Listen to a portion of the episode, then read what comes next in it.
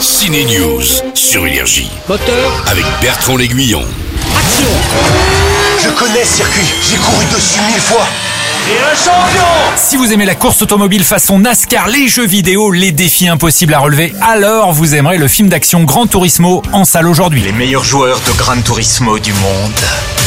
Et une chance de courir en professionnel. Gran Turismo, c'est l'occasion de retrouver le shérif de la série Stranger Things. L'acteur David Harbour incarne un ex-pilote de course qui va aider un adepte du jeu vidéo à devenir un pilote, un vrai. Vous loupez votre trajectoire à l'écran, vous faites reset. Vous la loupez sur la piste, vous pouvez mourir.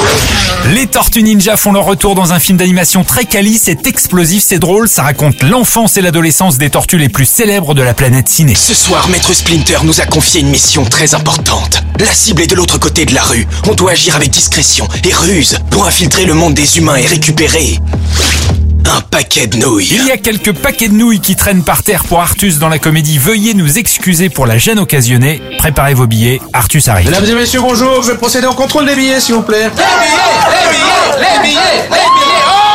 Un contrôleur de la SNCF, lui-même contrôlé, traverse un train incontrôlable. Bonjour, nous cherchons un médecin au wagon bar pour un accouchement.